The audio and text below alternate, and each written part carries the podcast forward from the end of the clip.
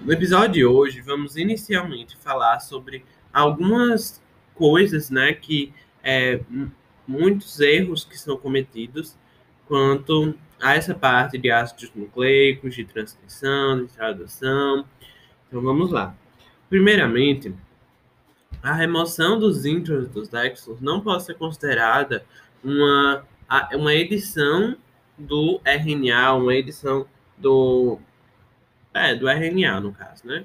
Porque para que ocorra uma edição do RNA, a gente deve ter modificações químicas, como modificações químicas pontuais nesses nucleotídeos. O splicing vai acontecer sempre, ele é uma das, das coisas que, é, a, que sempre é feito, né?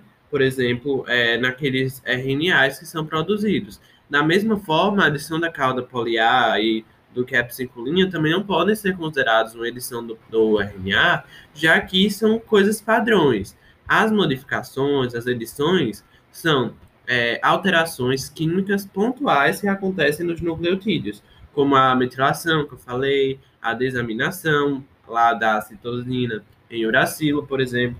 Isso pode ser considerado uma edição do RNA. Além disso, a sequência de Shine-Delgado não pode ser considerada uma sequência promotora, porque ela não tem é, uma função de sinalizar que aquilo ali é o, o início. Ela é uma sequência que é, está presente no RNA mensageiro da bactéria e que serve para promover uma conformação melhor, né, para é, posicionar melhor o RNA mensageiro na maquinaria do ribossomo. Assim como a gente tem no caso dos eucariotos, a cauda poliar e o cap 5 linha. Eles estão ali no RNA mensageiro, mas não para indicar o início da, trans, da tradução, e sim para dizer, olha, eu vou posicionar vocês aqui melhor, a maquinaria do ribossomo, e aí, a partir disso, vocês vão fazer o seu trabalho a partir da, do código de iniciação.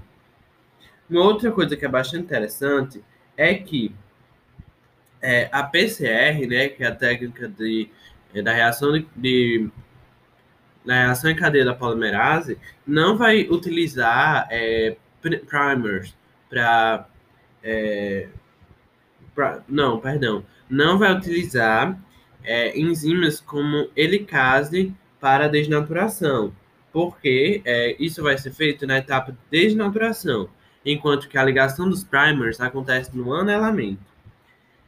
É, outra coisa também sobre o PCR é que o RT-PCR pode sim ser utilizado para identificar o vírus do HIV e até contabilizar isso, né, já que a gente tem aquela emissão de luz. E isso é feito é, porque antes é feita uma transcrição reversa. Então, já que o,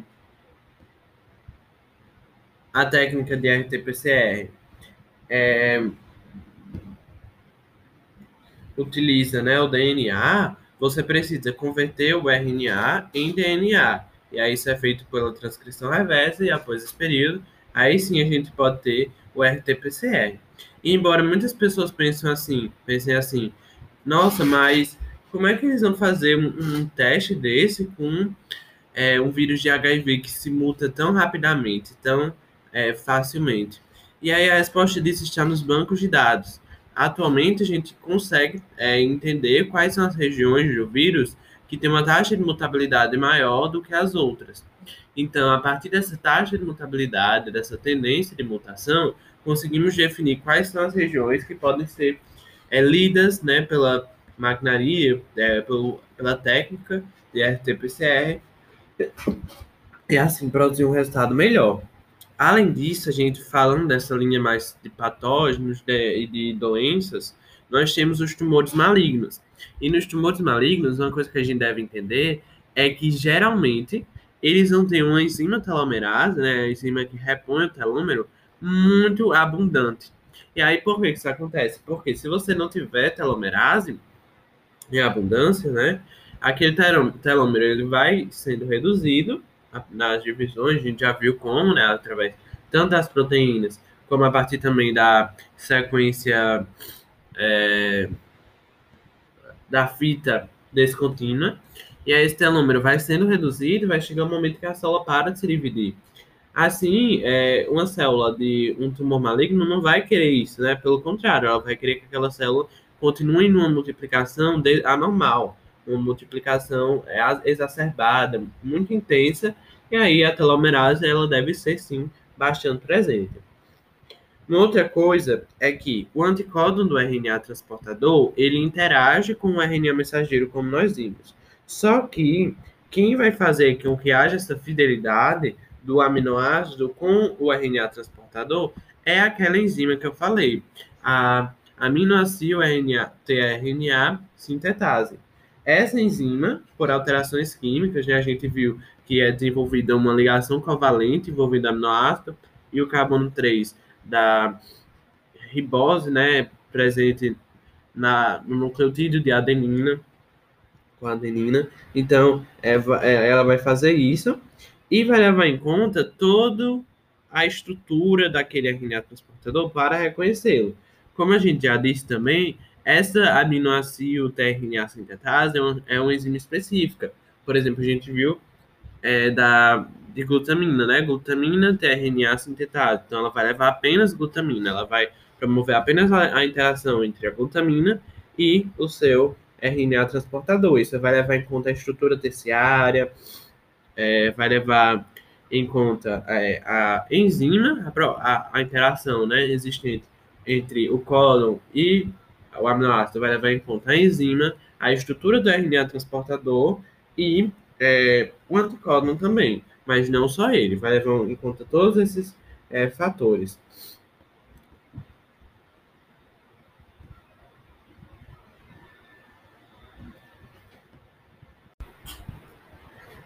E aí, outra coisa também sobre os promotores, né, que a gente pode falar, é que a gente já viu que a, a o sentido de transcrição, de tradução, tudo isso, né, de síntese de ácido nucleico, sempre vai envolver, da, é da tradução não, mas da transcrição e da replicação vai envolver aquela sequência da vida, o sentido da vida, né, cinco linhas, três linhas. E para isso a gente precisa de uma região promotora que é aquela que vai dar início, que vai sinalizar a transcrição. Uma alteração nessa região pode gerar alterações quantitativas, porque se você tiver uma alteração que vai diminuir a expressão gênica daquele gene, né? A gente já viu alguns casos como a, a,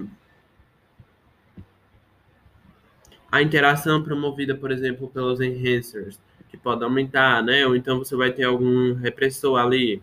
Esse repressor pode diminuir a expressão gênica eh, com base nessas alterações do promotor. Então, modificações químicas nessa região promotora podem alterar a quantidade de RNA que vai ser produzido. Você pode ter mais ou menos RNA é, sendo gerado, né? Então, vai gerar, sim, alterações quantitativas e é, isso também envolve né, a ligação do promotor com a máquina de transcrição, a maquinaria de transcrição, que é uma, é uma coisa muito específica. Então, se você alterar ali aquele promotor, você também vai fazer com que essa especificidade seja reduzida. E aí, é, para terminarmos, né, a gente deve entender por que, que as subunidades ribossômicas e o próprio ribossomo são classificados com base em um S. Né? A gente vai ter um ribossomo sendo uma estrutura de 80S, por exemplo, é, nos eucariotos, e aí é, 60S, se eu não me engano, nas 70S, perdão, nos procariotos, como na E. coli. Então, o que significa esse S? O S representa o, a unidade Svedberg. Essa, esse coeficiente de Svedberg é uma é, média taxa de sedimentação, certo? Daquele composto.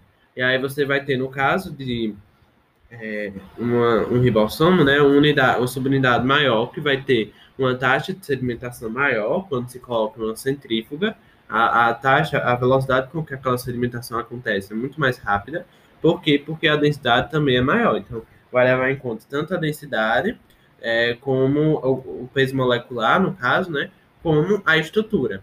E é por isso que, por exemplo, mesmo tendo, tendo uma extremidade é 40S e um, um, uma subunidade 40S e outra subunidade 60S, o ribossomo em si não é 100S, não é uma soma. Ele vai ser 80S, porque a estrutura daquele composto, daquela molécula, vai influenciar muito nesse seu valor, nessa sua taxa de sedimentação.